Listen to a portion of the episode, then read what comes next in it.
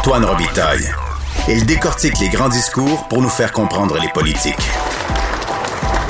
Là-haut sur la colline. C'est pas moi qui dis ça, c'est mon tonton Thomas. C'est pas moi qui dis ça, c'est mon tonton Thomas. Y a sa barbe qui pique un peu, y a des grosses taches sur son bleu. Mais tonton, l'air de rien, a de l'or dans les mains. Mais tonton, l'air de rien, a de l'or dans les mains. Mais bonjour Thomas Mulcair. Hey, salut Antoine. Notre barbu, notre tonton Thomas, accessoirement collaborateur à la Joute et chroniqueur au journal. Et ce matin, tu nous parles de l'intégrité, angle mort de François Legault. Pourquoi angle mort? Euh, pourquoi intégrité? J'utilise cette expression-là, tout le monde le comprend. Lorsqu'on avait nos cours de, de, conduite, notre instructeur nous disait, ben, il y a ce que tu vois dans le rétroviseur, il y a ce que tu vois dans le miroir d'à côté, mais entre les deux, il y a une partie que tu vois pas. Mhm. Legault est un, un, un politicien extraordinaire. Okay? Il est honnêtement exceptionnel. Un de ses plus grands atouts, c'est la capacité de parler avec monsieur et madame tout le monde. Mhm. C'est un, un, don de communication, mais c'est aussi le reflet de ses propres racines plutôt modestes, euh, je dirais.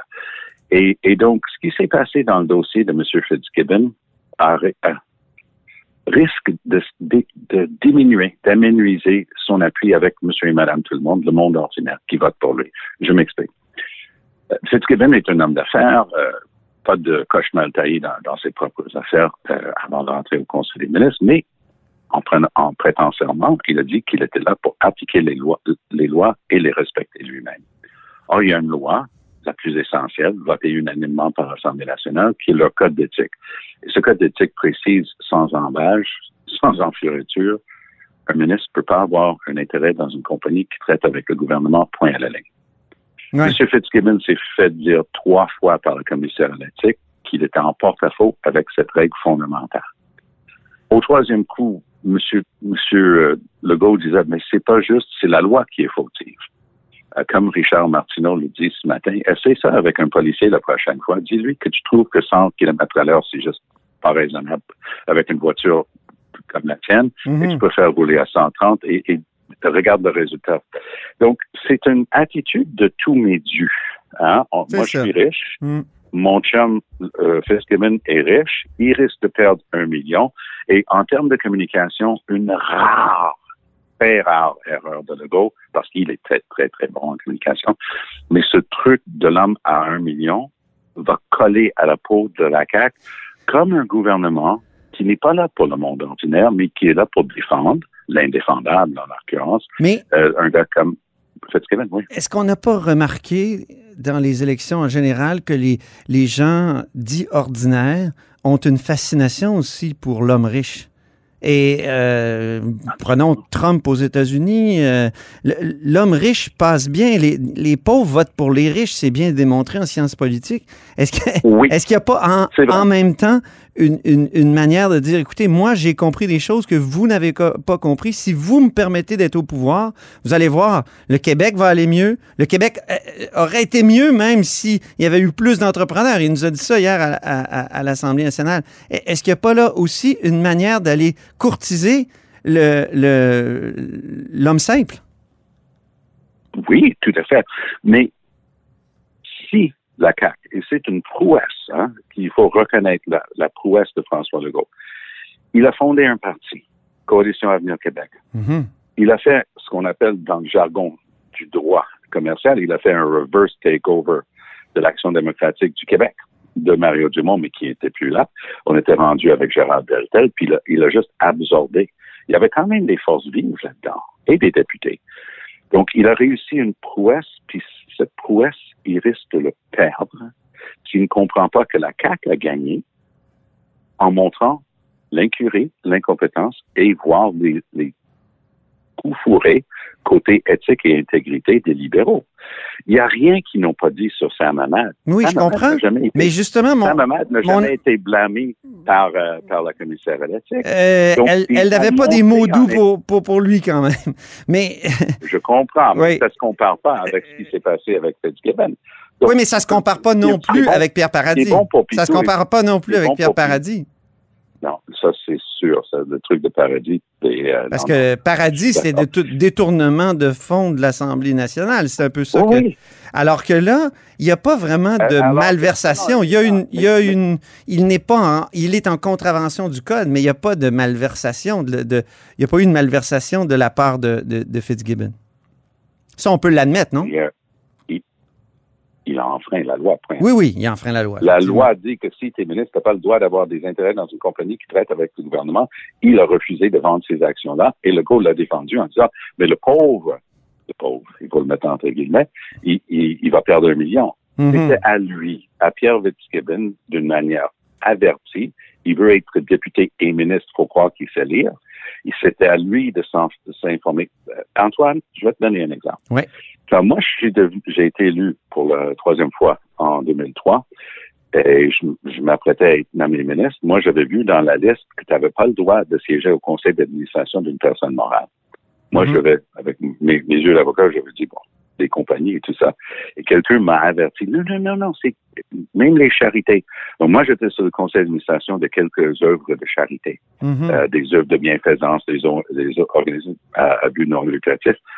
Et j'ai dû cavaler pour avoir des confirmations écrites qu'ils avaient bien reçu ma démission avant mon assermentation. Ce sont les règles. Oui, oui. J'aurais pu dire, oui, mais qu'est-ce que ça change si je suis sur, le conseil d'administration Ah oui. Opération Enfant Soleil, qui était ou, ou le- l'école orale pour les sourds de Montréal?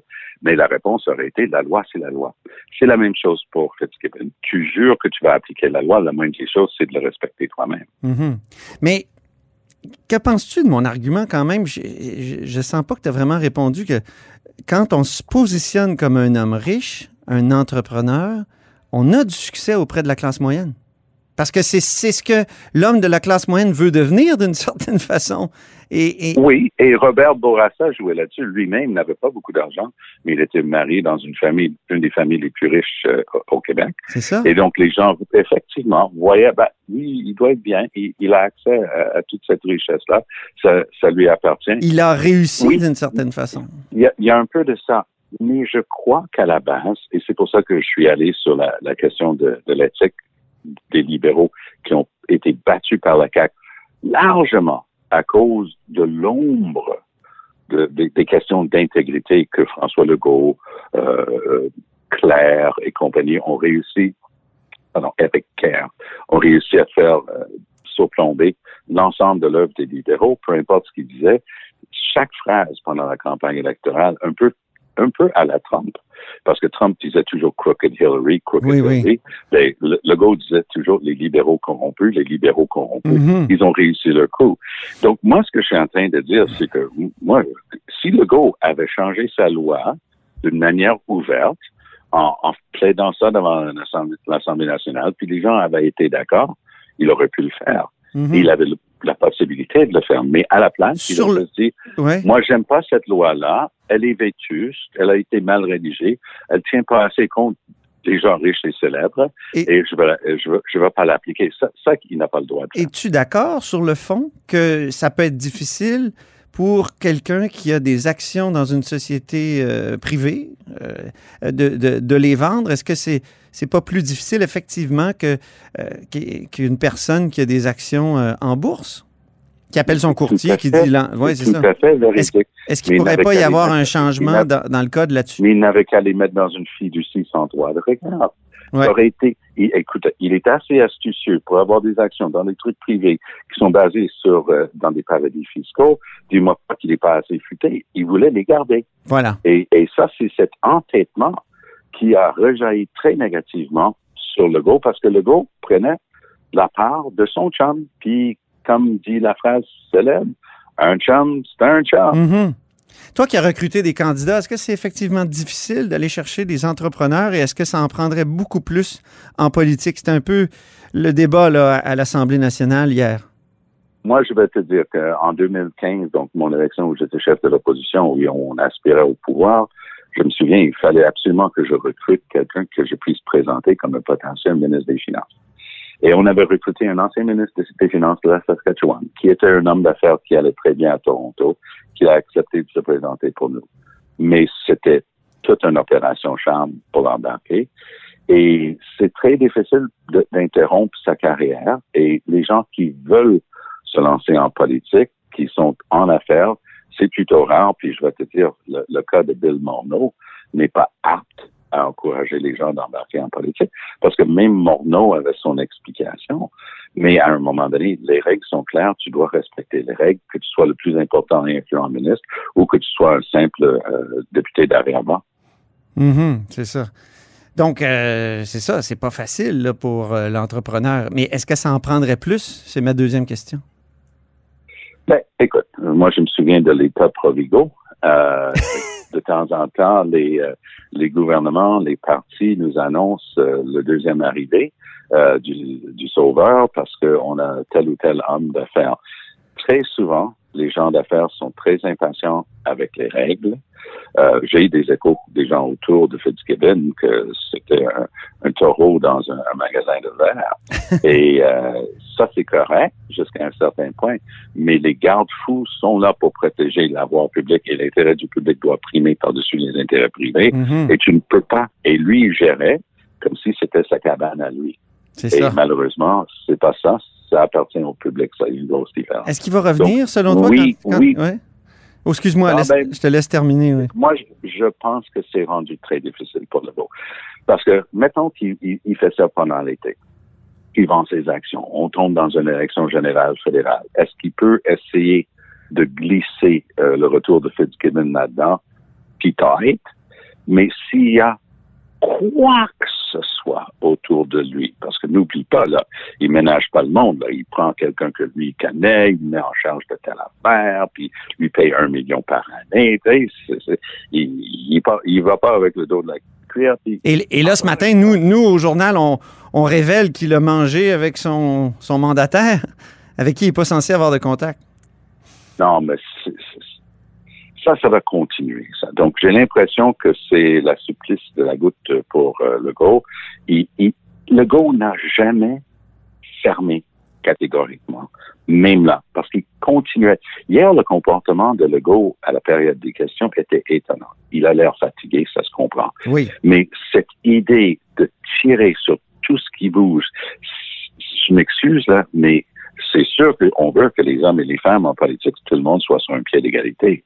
Mais ce ton baveux qu'il avait hier, Oui. Dominique Anglade, moi, je pense que ça, ça ne l'aide pas.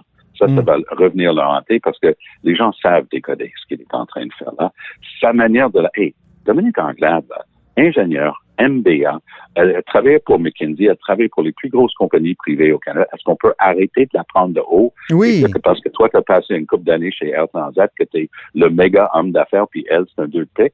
Et, Et- elle, et- elle est, elle a travaillé pour des compagnies autrement plus importantes. Et elle a fait une sortie hier, là, Tom. Là, on n'en a pas beaucoup parlé. Moi, j'étais là, j'étais dans les tribunes et c'était formidable sur les raccourcis hallucinants du, du premier ministre. C'est rare. Que j'ai vu Mais euh, Dominique Anglade être aussi, comment dire, vrai et authentique dans sa colère. ben, Parce que souvent, ça elle a l'air feinte. Ça a l'air fin un peu quand, elle, elle se fâche. oui, puis, puis c'est des, des choses qui sont préparées par du staff et tout ça. C'est ça. Et quand ça sort de, de l'intérieur, ça, c'est imbattable. Exact. Ça, ça, ça perce l'écran. Mais j'ai bien hâte, hein, une fois la pandémie estompée, là, je vais venir t'achaler. On va enregistrer le dialogue des barbus à Oui. Québec. Je vais venir euh, une fois, parce que regarde l'été qu'on va avoir. Mi-août, déclenchement de l'élection fédérale pour une troisième euh, semaine de septembre à peu près. Euh, mais là, on va tomber dans une dernière année d'Assemblée nationale qui va être très importante, c'est l'année préélectorale. Là, ça va être l'occasion à Dominique Anglade de se définir Voilà. avant que la CAQ puisse la définir. Puis, comme tu viens de voir hier, là, il y a du stock, là. Puis, il y a, il y a du verbe. Mais Legault a tellement dominé pendant la pandémie que c'est et- et de la même manière que Trudeau a dominé en droite, pauvre, pauvre O'Toole et pauvre Anglade. C'est Ouais. pas une bataille égale. C'est comme jouer un match de hockey avec euh, le patinoire penché à, à 45 degrés vers toi. Et on se laisse pousser les cheveux, puis ce sera le dialogue des chevelus. Moi, c'est déjà, on- pas, on- déjà pas mal long, mais je suis pas encore capable de me faire une queue de cheval. Ah, À la fin de l'été, peut-être. J'ai fait un, un, un reveal à PTV Question Je sais. avec mon ami. Je sais, tu nous en as parlé la semaine C'est- passée. C'est très drôle. C'est très drôle. Salut, Tom. Merci beaucoup. Hey, salut l'autre barbu. Bonne semaine. Bonne semaine. Salut.